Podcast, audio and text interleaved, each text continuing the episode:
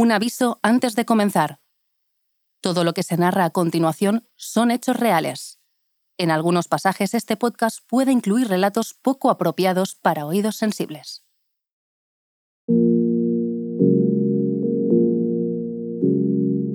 ¿Qué planes tenéis para el 21 de diciembre? No os apetecerá acudir a un entierro, ¿verdad? No sería la primera vez que en Brazalete os llevamos a un cementerio, pero esta vez será diferente. Ni siquiera sabemos quién será el muerto. Dejadme que os explique. Ese día el deporte que da sentido a este podcast se la juega en el Tribunal de Justicia de la Unión Europea. Cara o cruz, no hay más. O el fiambre es el proyecto de Superliga Europea. El proyecto de la Superliga es hoy más necesario que nunca.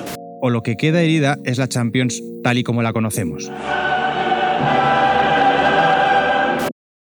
Quizá esperáis que a continuación nos metamos de lleno a contar la última gran guerra del fútbol. Florentino y Laporta contra el resto del mundo. Y no estaría nada mal. Los golpes de Estado, las alianzas entre enemigos íntimos y las puñaladas traperas desde que se anunció el último proyecto de Superliga darían para un capítulo de brazalete y varias temporadas de Juego de Tronos. Pero no, este no es un episodio sobre la Superliga o al menos no de esta última versión, sino de una idea muy parecida que flotaba en el ambiente cuando alguien propuso lanzar la Copa de Europa, que no es ni quién ni cuándo nos han vendido hasta ahora. Es probable que los más futboleros conozcáis el mito fundacional de la Champions, porque si Roma tuvo su Rómulo y Remo, la leyenda nos dice que la Copa de Europa nació de la romántica revelación de un periodista del equipo. Pero ya nos vamos conociendo, esto es Brazalete y si habéis venido hasta aquí es porque os gustan tanto como a nosotros las realidades paralelas y los personajes olvidados. Y eso es precisamente lo que os prometemos, porque después de tirar del hilo de la historia, podemos avisaros de que quizá el cuento de hadas del fútbol europeo no es tan puro como creíamos. Poneos ropa cómoda porque vamos a reptar por trincheras. Visitaremos periódicos en busca de incrementar sus ventas y descubriremos a comisionistas a los que el relato oficial de la UEFA lleva décadas ocultando.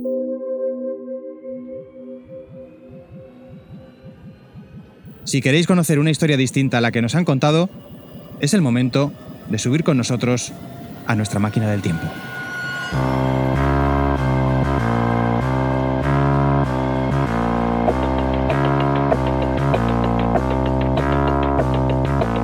Más allá de los focos y la fama, de las victorias y el dinero, el fútbol cuenta también con su lado oscuro. Relatos de perdedores en el campo y en la vida. Equipos malditos, jugadores desaparecidos, estadios trágicos. Ya es momento de que algunas de esas historias y sus protagonistas abandonen la penumbra del olvido. A nova época de futebol inaugurou-se no estádio do Jamur, um desafio entre o Sporting e o clube jugoslavo Partizan. England in Manchester take the field with their Hungarian opponent at Deutschland im Endspiel der Fußball-Weltmeisterschaft. Das ist eine Riesensensation. Esto nadie lo dijo, ¿eh? Yo soy Aitor Lagunas y esto es Brazalete Negro, de Panenka Podcast y Radio Primavera Sound, con el apoyo de Estrella.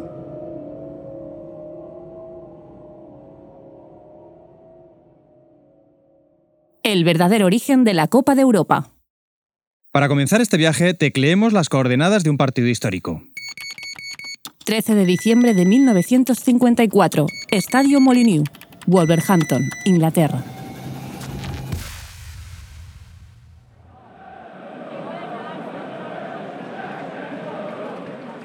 Wolves Hombet, lo que en 2023 podría ser un partido muy al final de la parrilla multifútbol de la Conference League, en 1954 supone un encuentro trascendental para la historia de este deporte. Pero antes de que los futbolistas salten al terreno de juego, echemos un vistazo al estadio. El Molyneux cuenta con una innovación tecnológica que explica por qué estamos a punto de asistir a un partido de fútbol un lunes por la noche. Fijaos bien, ¿no los veis? Detrás de los corners brotan cuatro torreones metálicos coronados por reflectores de gran potencia. Este Wolves Hombet es un floodlight friendly, un amistoso nocturno que es la última moda en el fútbol británico de los 50. Expliquemos esto, Carlos Torres.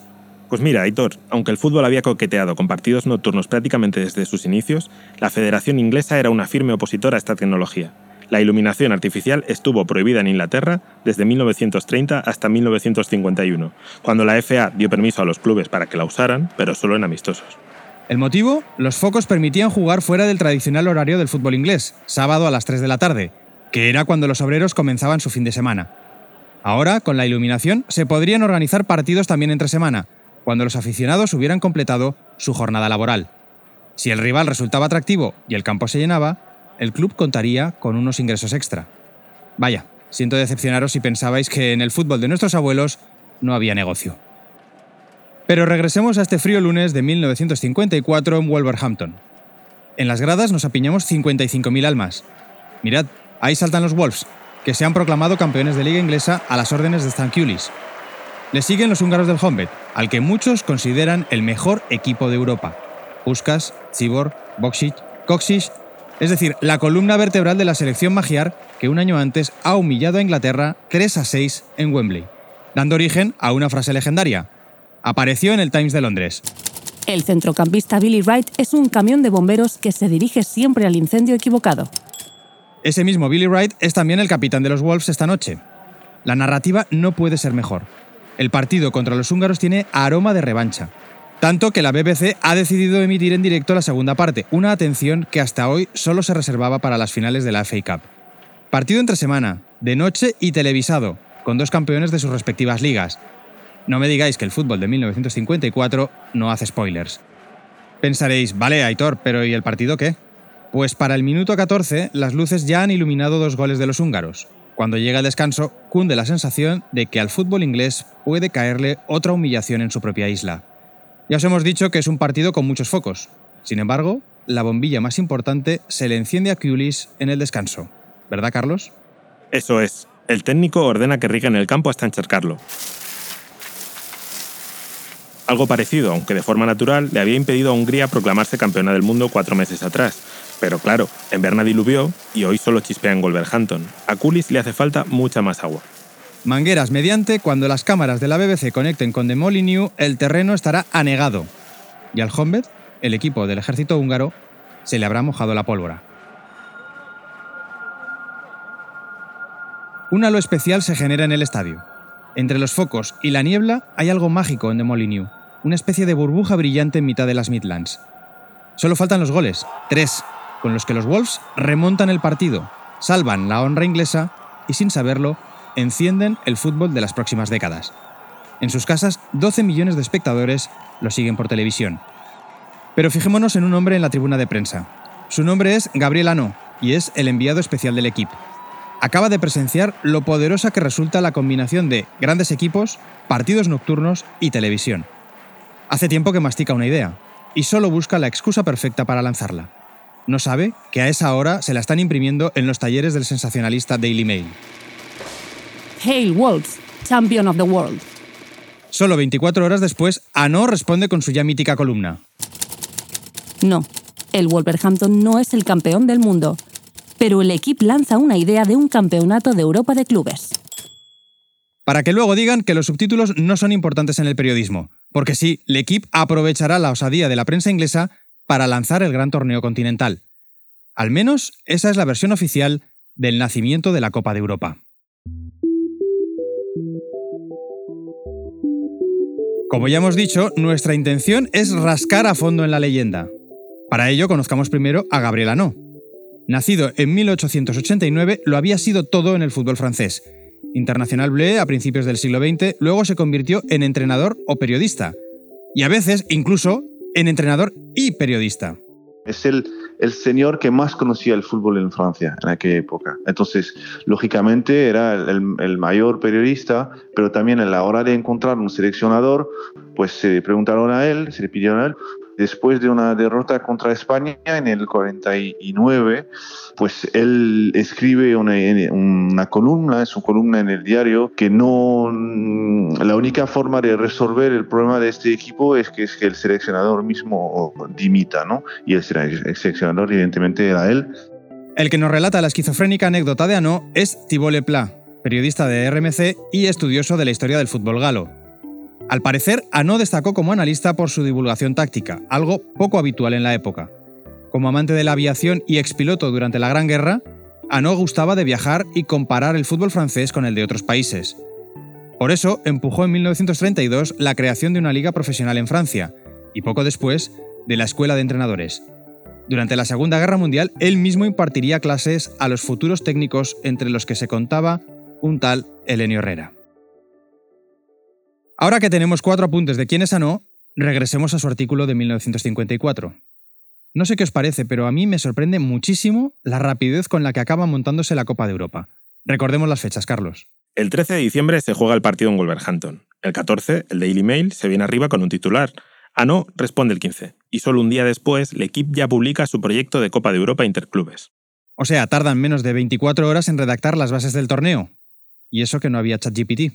Cuatro meses después, el 3 de abril del 55, el equipo reúne en el Hotel Ambassador de París a los presidentes de los clubes. Y poco más, porque el 4 de septiembre ya se disputa el primer partido del torneo. A nova época de futebol inaugurou-se no Estádio do Jamor com um desafio entre o Sporting e o clube jugoslavo Partizan para a disputa da taça Campeões da Europa.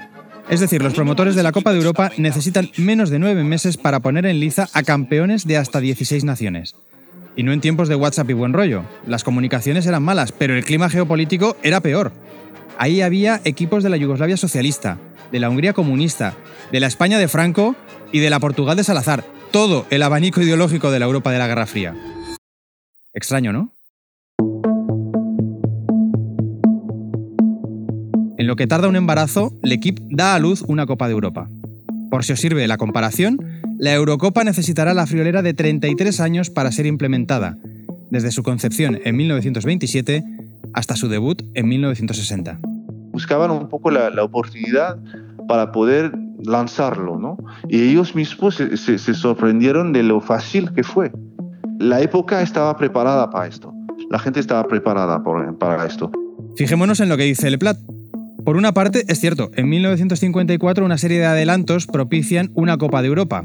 Los focos en los estadios están de moda. Los aviones se acercan a los equipos y, aunque en pañales, la televisión empieza a interesarse por el fútbol. Sin embargo, falta lo más difícil. Poner de acuerdo a clubes muy dispares y convencer a la UEFA. Ano es un humanista, casi un filósofo, pero no parece un hombre de acción. Tampoco el equipo ni France Football tienen entonces el prestigio que alcanzarán luego. La primera, primera sede social del equipo es una pieza de 50 metros cuadrados con tres tipos y un teléfono, nada más. Y, y me decía, esto era el equipo de France Football. Ano necesita un señor lobo que sepa qué números marcar para que eso de la Copa de Europa suene atractivo a ambos lados del telón de acero un fontanero, un conseguidor, un, un intermediario. Por cierto, no te he preguntado acerca de esta otra figura que también aparece en algún sitio, que es Julius Ukrainchik. Eh, no sé si has podido indagar algo acerca Lo he de oído lo que me has mandado, pero no, no te puedo decir nada. No, eh, yo no, no sabía quién era. Tranquilos, es normal que a vosotros tampoco suene Ukrainchik. Su papel nunca ha sido reivindicado por los cronistas del fútbol. Para presentarlo, necesitamos teclear una nueva fecha en nuestro particular de Lorean. 4 de julio de 1954, Stadion Wankdorf, Berna, Suiza.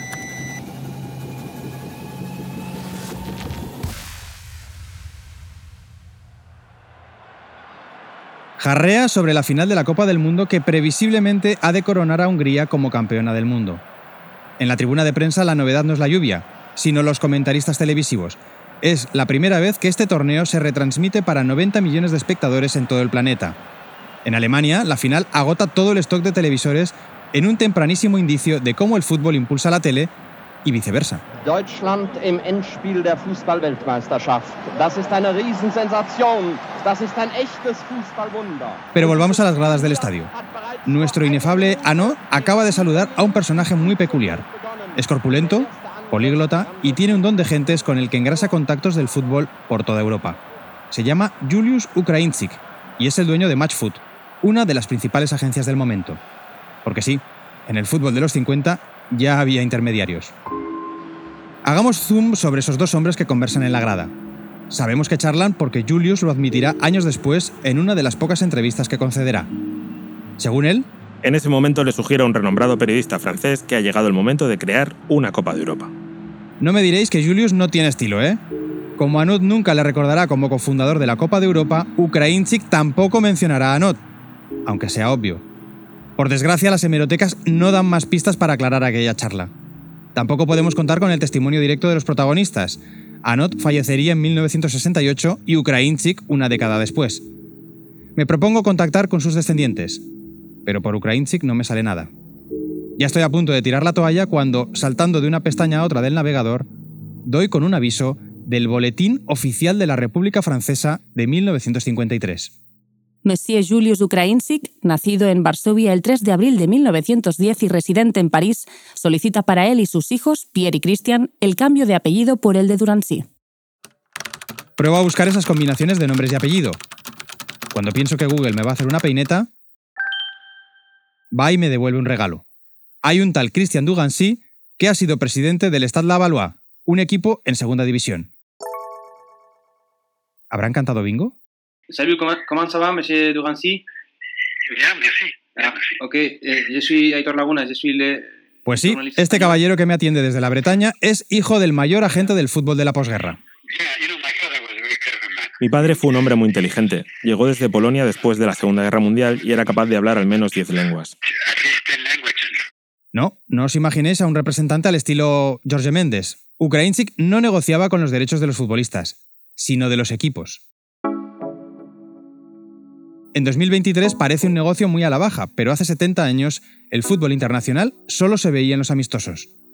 Y eso hacía Ukrainczyk, concertaba partidos de exhibición entre clubes de distintos países. ¿Y cómo acaba un ciudadano polaco moviendo los hilos del fútbol desde un lujoso piso al pie de la Torre Eiffel? Pues eso mismo me pregunto yo.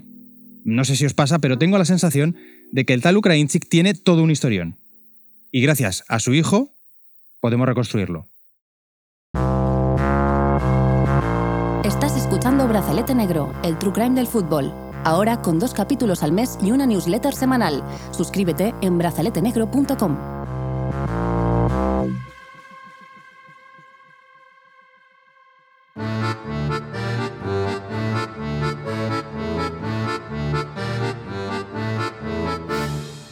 Julius nace en Varsovia en 1910. Ejerce el periodismo deportivo en Polonia, en Austria y en Checoslovaquia. Y como tantas biografías de la época, su vida se verá alterada por la Segunda Guerra Mundial. Tras la invasión de Polonia, huye y acaba en los Alpes, junto con otros 80.000 polacos que tratan de evitar la invasión nazi de Francia. Cuando la cosa se pone imposible, reciben la orden de refugiarse en Suiza. Y allí se pasa toda la guerra, en un campo de internamiento. La neutral suiza los obliga a colaborar en las obras públicas del país, y los recluye en barracones. Diréis que no hay muchas cosas que hacer en un sitio así. Bueno, Julius no pensaba lo mismo. Mi padre empezó un negocio en el ejército, pero no era de fútbol. Por aquel entonces el equipo de hockey hielo del ejército canadiense era el mejor del mundo, y él ayudó a organizar algunos partidos de aquel equipo. Es decir, que nuestro protagonista asfalta carreteras de día, pero por la noche monta eventos deportivos. Del hockey no tarda en pasar al fútbol. Os leemos el periódico suizo Tagblatt. Ukrainczyk organizó un equipo de internos polacos que empezó a ganar mucha fama. Gracias a él, sus mejores jugadores reforzaron durante la guerra al FC Sarnen, sin que la federación se diera cuenta. Julius debía tener buen ojo. El Sarnen pasó de estar en quinta división en 1943 a militar en tercera solo dos años después. Quizás sus aficionados fueron los únicos europeos a los que la guerra se les hizo corta, porque en 1945, con el final de la contienda, los soldados polacos pudieron abandonar Suiza. Y Julius Ukrainczyk no tardaría en mudarse a París.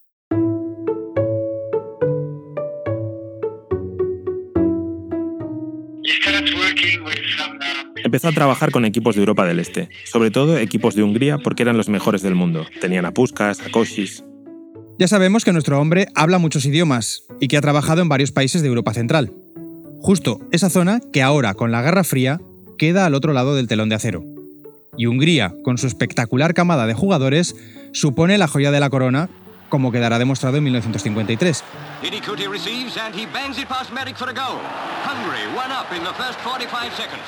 3 a 6 en Wembley ante Inglaterra en el llamado partido del siglo.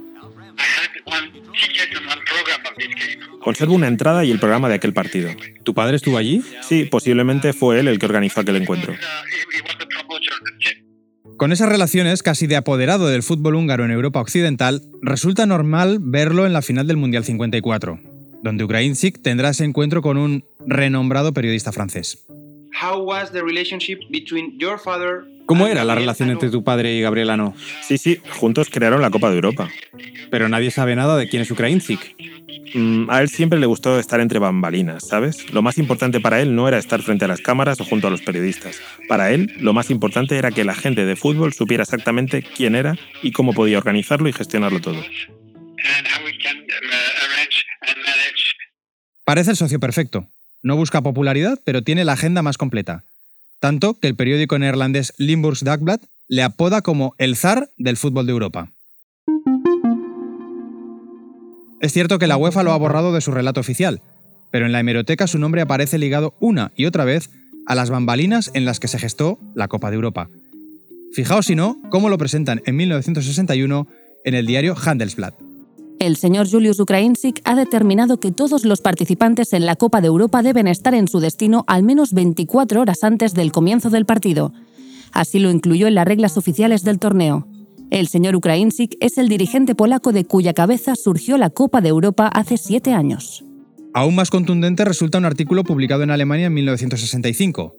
Lo firma Der Spiegel, uno de los medios más prestigiosos de Europa. Los clubes más destacados de 30 países han servido de gancho comercial para la Copa de Europa, esa idea de un ingenioso empresario llamado Julius Ukrainsic. Ojo que aquí ya le daban la patente en solitario. A cambio de una comisión del 10%, este agente polaco conseguía equipos para los partidos internacionales. Con el fin de aumentar la tarifa de los mejores clubes y por lo tanto su comisión, el políglota Ukrainsic lanzó en 1954 el plan de un torneo entre campeones europeos. ¿Porcentajes y comisiones? ¿Pero no era la Copa de Europa una epopeya del romanticismo? En fin, sigamos. Tal y como había propuesto Ukrainsic, el equipo logró que 16 equipos jugaran la primera edición. Asistirían 900.000 aficionados. Cinco años más tarde se habían triplicado 2.780.000 espectadores y una recaudación de 5 millones de dólares. Esa cantidad, astronómica para la época, volvía en parte a Julius Ukrainsic, siempre según Der Spiegel. Las cuentas de Ukrainsic también se han multiplicado. Desde su oficina de Matchfoot ha mediado hasta 300 partidos al año. Su factura telefónica anual ha subido a más de 8.000 dólares. Esta tesis, quizá válida en 1965, no tardaría en demostrarse errónea. La consolidación de los torneos internacionales iba a suponer un lento declive de los partidos amistosos. También en España, donde Ukrainchik, según su hijo, pasaba veranos enteros moviendo los hilos de los torneos estivales. Adivinad quién intermedió para que el Barça inaugurase el Camp Nou ante una selección de Varsovia. Los jugadores polacos hacen su aparición en medio de grandes ovaciones. Va a dar comienzo el primer partido inaugural entre el Barcelona. Pero Ukrainchik no solo se movía en Barcelona. Quería preguntarte sobre la relación de tu padre con Santiago Bernabéu.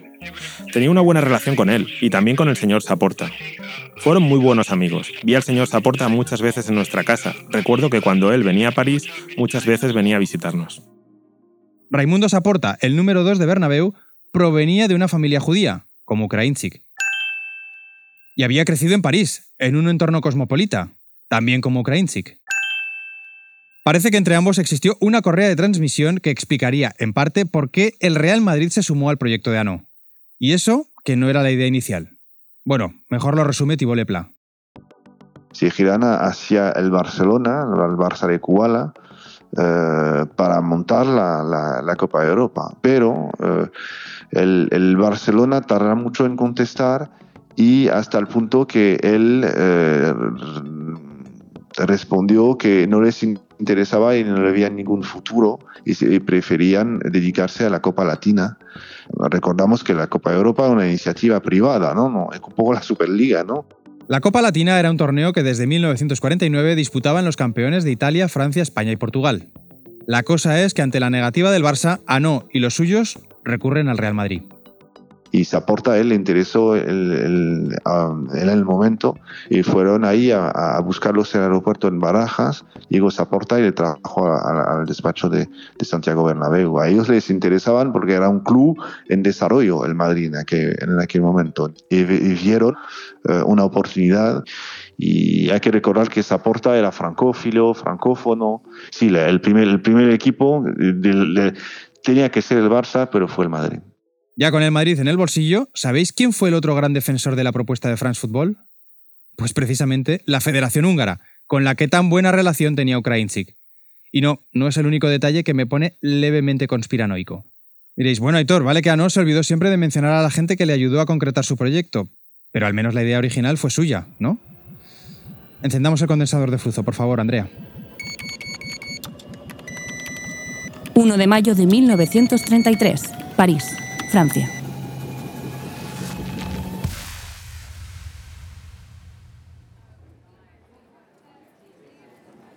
Anochece en el estadio de Montrouge cuando un grupo de hombres comienza a degustar una cena preparada sobre el césped. Todavía no ha acabado el Día del Trabajador, pero toda esta gente está currando. Bueno, currando a su manera. Son periodistas deportivos a los que acaba de invitar el presidente de un club. Sí, efectivamente, en el fútbol de los 30 también hay reporteros de pesebre y gañote. El caso es que en mitad del agape, un hombre más bien bajito, con poco pelo y una nariz prominente, se levanta de su asiento. A su señal, todo el estadio se ilumina como por arte de magia. Los periodistas aplauden. La persona que ha obrado el milagro no es otro que el presidente del Racing Club de París. Se llama Jean-Bernard Lévy, y solo amantes de la historia, como mi amigo Thibault Lepla, le recordarán unas décadas después.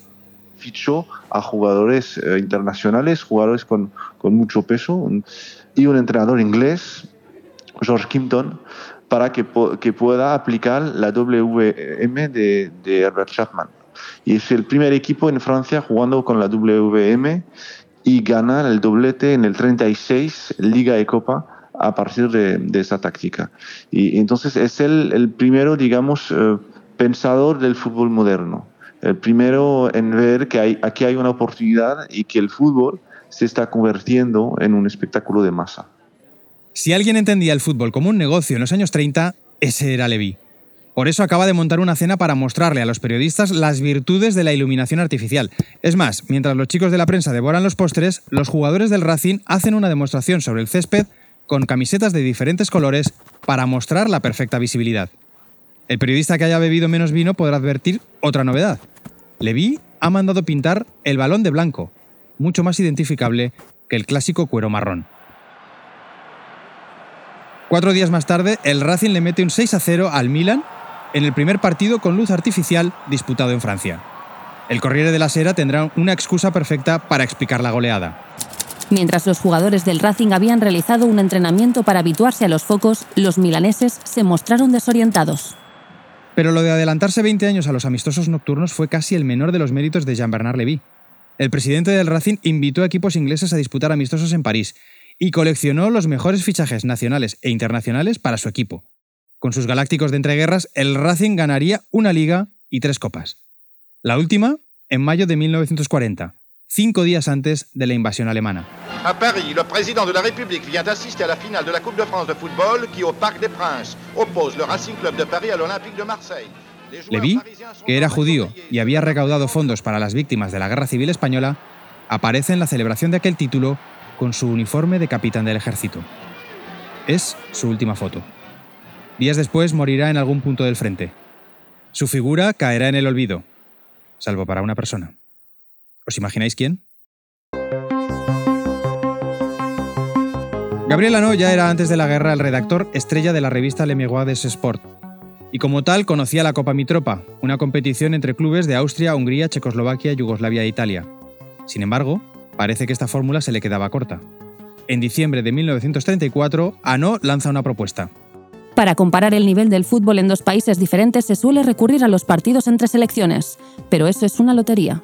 Por eso, proponemos que cada temporada dos clubes franceses se intercambien con otros dos extranjeros. Por ejemplo, el Marsella jugaría la Liga Italiana y el Lille la Española, mientras que el Genoa y el Barcelona ocupan sus plazas en el campeonato francés.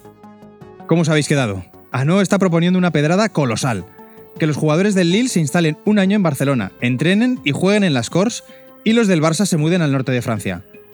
El tipo será un humanista, pero a veces tiene unas ideas un poco marcianas. Pero oye, invita a otras personalidades del fútbol francés a opinar sobre su brillante propuesta. Y allí, en las páginas del Emiguag, el 7 de diciembre de 1934, nos encontramos un texto tan futurista que solo le faltan los emojis. Como sospecháis, lo firma el presidente del Racing de París, Jean-Bernard Lévy. Su fórmula, buena en teoría, en la práctica sería inaplicable. En su lugar debemos ponernos desde ya a la tarea de crear una Copa de Europa. El avión empieza a cortar las distancias. Ahora nos hemos habituado a desplazamientos largos gracias a la creación de una Liga Nacional que hace dos décadas hubiera parecido quimérica. Y ojo, porque no se contenta con prefigurar la Copa de Europa. Él va más allá y apunta a algo que, no sé, huele a Superliga. Como la Copa de Francia sirvió de preludio de la Liga, la Copa de Europa servirá de anticipo para la Liga Europea, con sus diferentes categorías. Estamos en diciembre de 1934 y Levy propone una competición con 16 clubes, limitación de tres extranjeros por equipo y la primera final a disputarse en París. Vamos, está adelantando la primera edición de la Copa de Europa al milímetro. Solo que para cuando se dispute, Levy llevará 15 años enterrado en alguna fosa al soldado desconocido. Esto, esto nadie lo dijo, ¿eh? nadie lo ha contado y yo, no, tampoco, yo lo sabía. Se contó la leyenda. Pues de esta idea nacido en París, en mente de Gabriela, no. Pero no es cierto, no es cierto. Pero yo no sé si hay voluntad de ocultarlo, yo creo que con los años se ha olvidado que la idea no era de ellos. Uh, y evidentemente nuestro papel como periodistas deportivos, como amante de, de, este deporte, pero también amante de la verdad, es de contar la verdad. Ano guardará su propuesta en un cajón a la espera de tiempos más favorables. Eso sí, nunca reivindicará el nombre de su autor intelectual, Levi, ni el de su cómplice necesario, Ukrainsik. Francia ha hecho grandes aportaciones al fútbol. La Copa del Mundo, la Euro, el Balón de Oro, la ruleta marsellesa, todo nació allí. Y sí, la Copa de Europa también. Pero ahora sabemos que no gracias a un arranque individual de Gabriela no, sino un copia-pega de manual. Lo estoy contigo en el aspecto en que el equipo y France Football en, este, en, en, aquella época careció un poco de honestidad respecto a la, a la paternidad de ese proyecto. Estoy contigo porque tenemos la prueba bajo los ojos. Porque al equipo y France Football les encanta presentarse como promotores de la Copa de Europa, pero ¿cuáles fueron sus motivos reales? Pues que necesitaban algo para vender periódicos también entre semana. Es decir, negocio. Es una prensa de relato, la prensa deportiva. Entonces, evidentemente necesita algo para relatar y necesita eventos. Cuando carece de eventos, pues los inventa. Y evidentemente, en el caso de la Copa de Europa, pues el interés del, del equipo era eh, vender más periódicos. Prensa escrita, televisión privada, plataformas on demand. El escaparate ha ido cambiando, los promotores también, pero el producto, casi un siglo después, sigue siendo el mismo. Aunque en un principio la UEFA también se opuso a la Copa de Europa por ser una iniciativa privada, acabó subiéndose al barco poco antes de su estreno. Hoy, en su sede de Nyon, en Suiza, hay un mural en memoria de Gabriel Anó. Aparece en una foto gigante, con actitud visionaria, acompañado por una copia XXL del primer borrador del torneo. A Julius Ukrainsik, sin embargo, solo le recuerda a su hijo. La Wikipedia en francés ventila con dos frases las apasionantes peripecias de ese buscavidas del fútbol. Se le menciona como lo que no fue, un agente de jugadores, y en cambio se le obvia como lo que sí fue, un actor olvidado de la creación de los torneos europeos. Y como él, o incluso más urgente, será recuperar la memoria de Jean-Bernard Lévy. Suya fue la propuesta que en 1934 anticipó 20 años el formato exacto de la Copa de Europa. El problema en que, nos enfrentamos aquí es que el periodismo deportivo, el deporte en general, le cuesta mucho hacer, hacer su propia historia, porque el, el, deporte vive de las leyendas. Y cuando la leyenda mejor que la realidad, pues imprimes la leyenda, ¿no?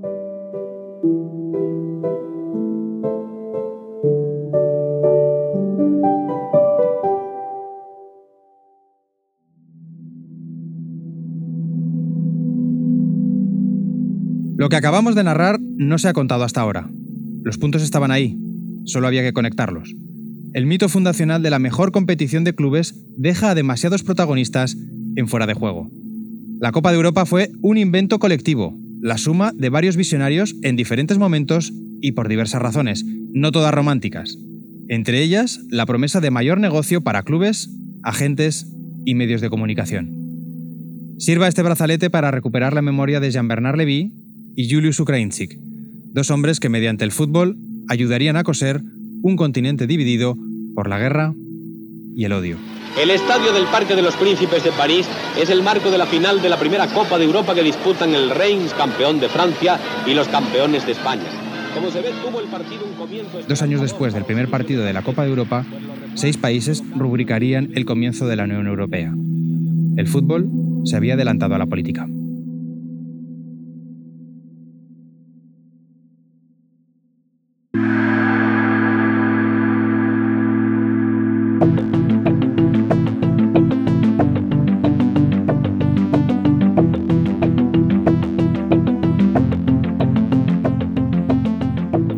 Brazalete Negro es una producción de Panenka Podcast y Radio Primavera Sound con el apoyo de Estelladam. Síguenos en las redes sociales, comenta este episodio en tu plataforma de podcast y sobre todo no olvides decir que nos oyes. Agradecemos los generosos testimonios de Thibault Lepla y Cristian Dugancy. Han colaborado André Ignat, David Camilleri y Nacho Medina en la técnica, Carlos Torres en el guion, Matías Rossi en el diseño de sonido, Edu Boada en las redes, Kevin Hurtado como estudiante en prácticas y Andrea Ginés en las locuciones. Marta Salicru es la productora ejecutiva y yo soy Héctor Lagunas. Gracias por escucharnos. Y recordad, Bill Shankly no tenía razón. El fútbol, a veces, sí es una cuestión de vida o muerte.